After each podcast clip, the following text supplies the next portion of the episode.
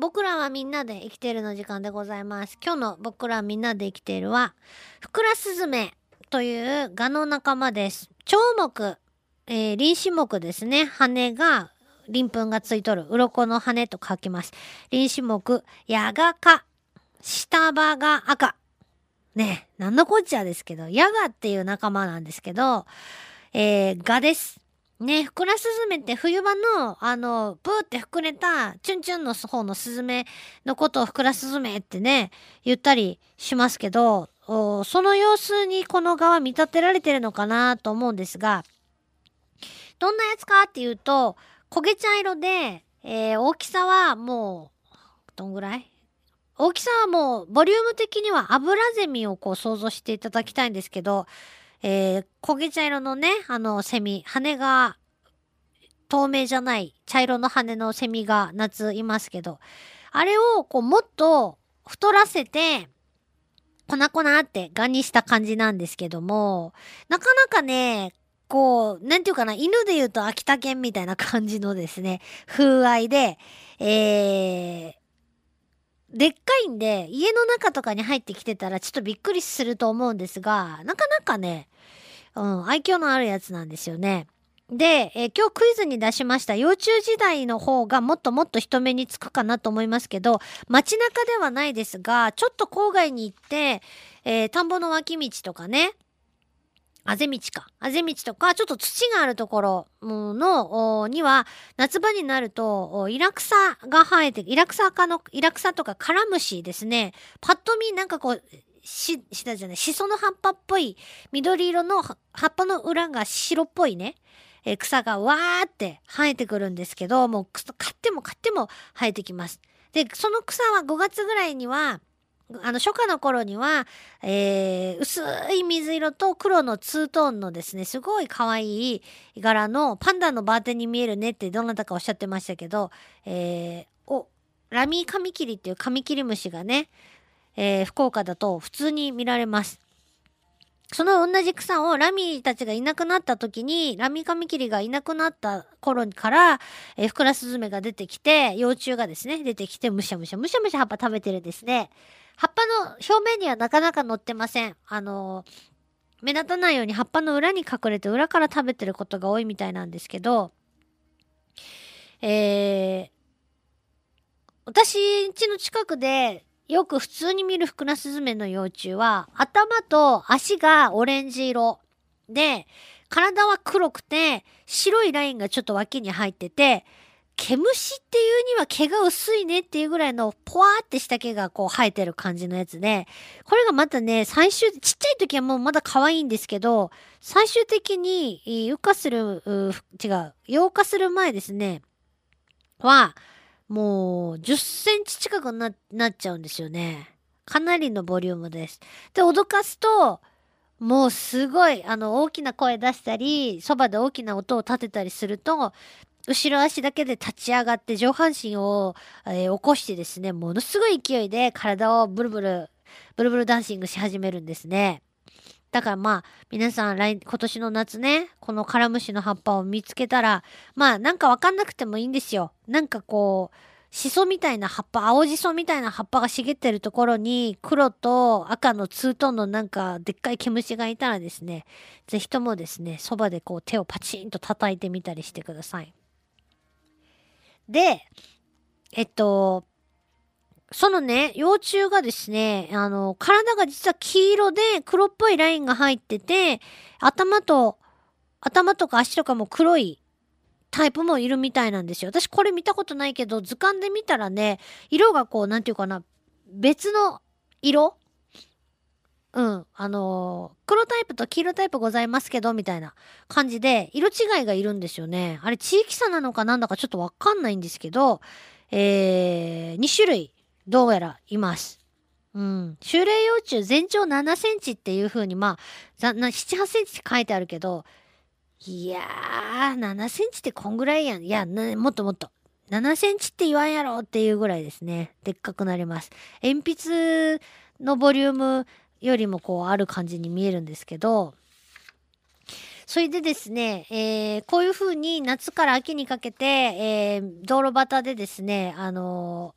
散歩、犬の散歩とかしている人たちを脅かしつつ、食べるものがなくなったら、ものすごい集団で、道路を横断したりするんですよ。もうそりゃすごいんですよ。うわーって、もう足の踏み場がないっていうぐらい、避けたと思ったらその先におったみたいな感じで、もう歩かれると、すごい困る。えー、めちゃめちゃ足速くてですね、結構わーって走るんですけど、車通ったり人通ったりしてる間にやっぱあちこちでですね、引かれてしまって、もうペターってなってるやつがいっぱいいるんですけど、それでもやっぱ数がたくさんいることと、えー、餌がやっぱ豊富なとこは豊富。このイラ草とかカラムシとかは、買っても買ってもまた生えてくるんですよね。すごい繁殖力の旺盛な植物なので、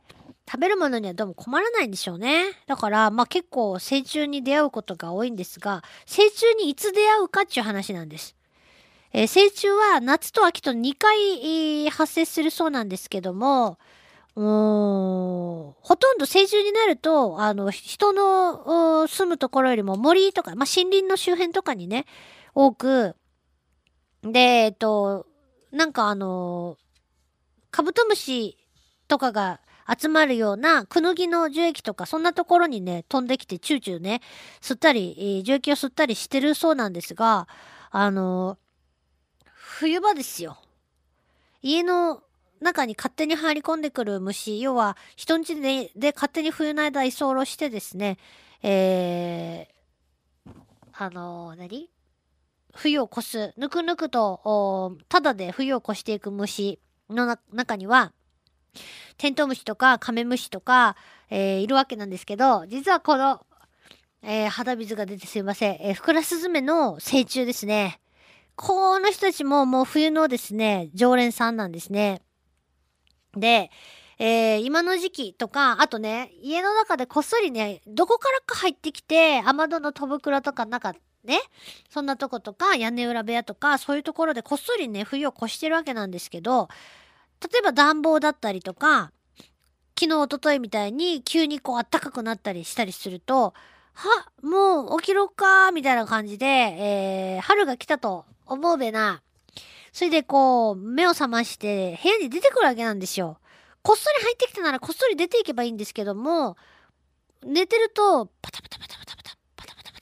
って音が聞こえて、ああ、飛び降る飛び降るって、電気つけると案の定、クラスズメが出てきて、あの、天井に向かってパタパタ飛んでったりするわけなんです。で、まあまあでかいし、出てきたら、どうしちゃおうかなと思うわけなんですよね。で、この間は寝てる時に出てきたんですけども、もうめんどくさいので、そのままほったらかしにしてたら、えっ、ー、と、そのままほったらかして寝たんですよ。で、しばらくパタパタパタパタ言ってて、気になったんですけど、まあ、いつの間にか寝てしまって、朝起きたらね、どこにもいないんですね、これまたね。一体、どこに行ったのか。全く、姿がわからなくなって、そしたらですね、やっぱ昨日、おととい暖かかったからかなと思うんですけども、床にいたんですね。うん。まあまあな大きさですよ。で、どうしようかなと思って捕まえて出すのに、本当はね、補充網、あの、虫取り網が一番ね、捕まる方もね、多分楽なんだと思うんですよね。わーって飛び込んでも、柔らかい、ふわってした網ですから、虫取り網だといいんですけど、虫取り網がなかったんで、キャップとかいろいろ一瞬考えたけど、どっちにしても逃げるだろうなと思って、で、床にいるときはじーって止まってるんですけど、捕まえようとしたら、絶対飛び立ったり暴れたりするに決まってるんですよ。ね誰だって捕まりたくないんで。で、多分バタバタするだろうなと思ったけど、もう素手で一旦行ってみたらですね、ちょっと、あのー、羽が折れたりしないようにと思って、あのー、ちょっとね、手を膨らまかしすぎたんですね。そしたら、えっ、ー、と、右手と左手をこう合わせて鎌倉型にして上からこうカパって捕まえようと思ったんですけど、親指の付け根のところにちょっと隙間が空きすぎてて、そっからスルって逃げられて、えー、長袖の T シャツ着てたんですけど、右袖の中に飛び込んできてしまって、あっという間に、もう、脇の下10センチのところまでサダダダってこう、なんていうかな、飛びながら飛び込んできて、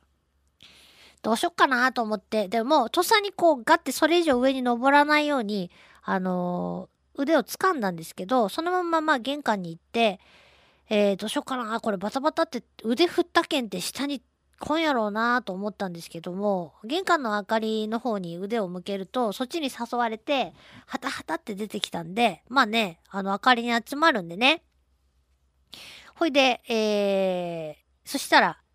スタタタタって今度手首のとこまで戻ってきたんで、えー、そのままですね、玄関の外に出て、ポイって腕を振ったら、あわーって外に出てですぐ閉めたんですけどガラスの向こうから玄関の明かりにものすごい未練がましく「いやまだ出たくないんですけど」って言ってましたけど「あんたもう出てきたけん出てってもらうよ」っつって出てもらいましたけどね。いやーなんかねあのー、そうやって大きいちょっと体格のいい虫を捕まえる時は結構覚悟をしてねえー、取り組まないと中途半端に手を出すとちょっとびっくりする展開が待ってることもあるのでちゃんとやらないとなと思いましたけどね。ちょっとねさすがにびっくりしましたね。うん。でもなんかやっぱあの側あ大きくてお家の中にいるとびっくりするけどなんかなんかこう愛嬌があって昨日でちょっともっと好きになりました。ということで、皆さんぜひ今年の夏は幼虫を探しに草むら覗いてみてください。以上、ふくらすずめの話でございました。全国各地で爆発的人気を誇る体験型謎解きゲームの福岡第3弾が開催福岡リアル脱出ゲームボリューム3夜の遊園地からの脱出アットカシーカ園シルバニアガーデンに伝わる秘密9月14日から17日21日から23日の7日間。会場は福岡市東区貸井花園シルバニアガーデン。チケットは好評発売中。詳しくはラブ f m のホームページまで。あなたは全ての謎を解きここから脱出することができるだろうか。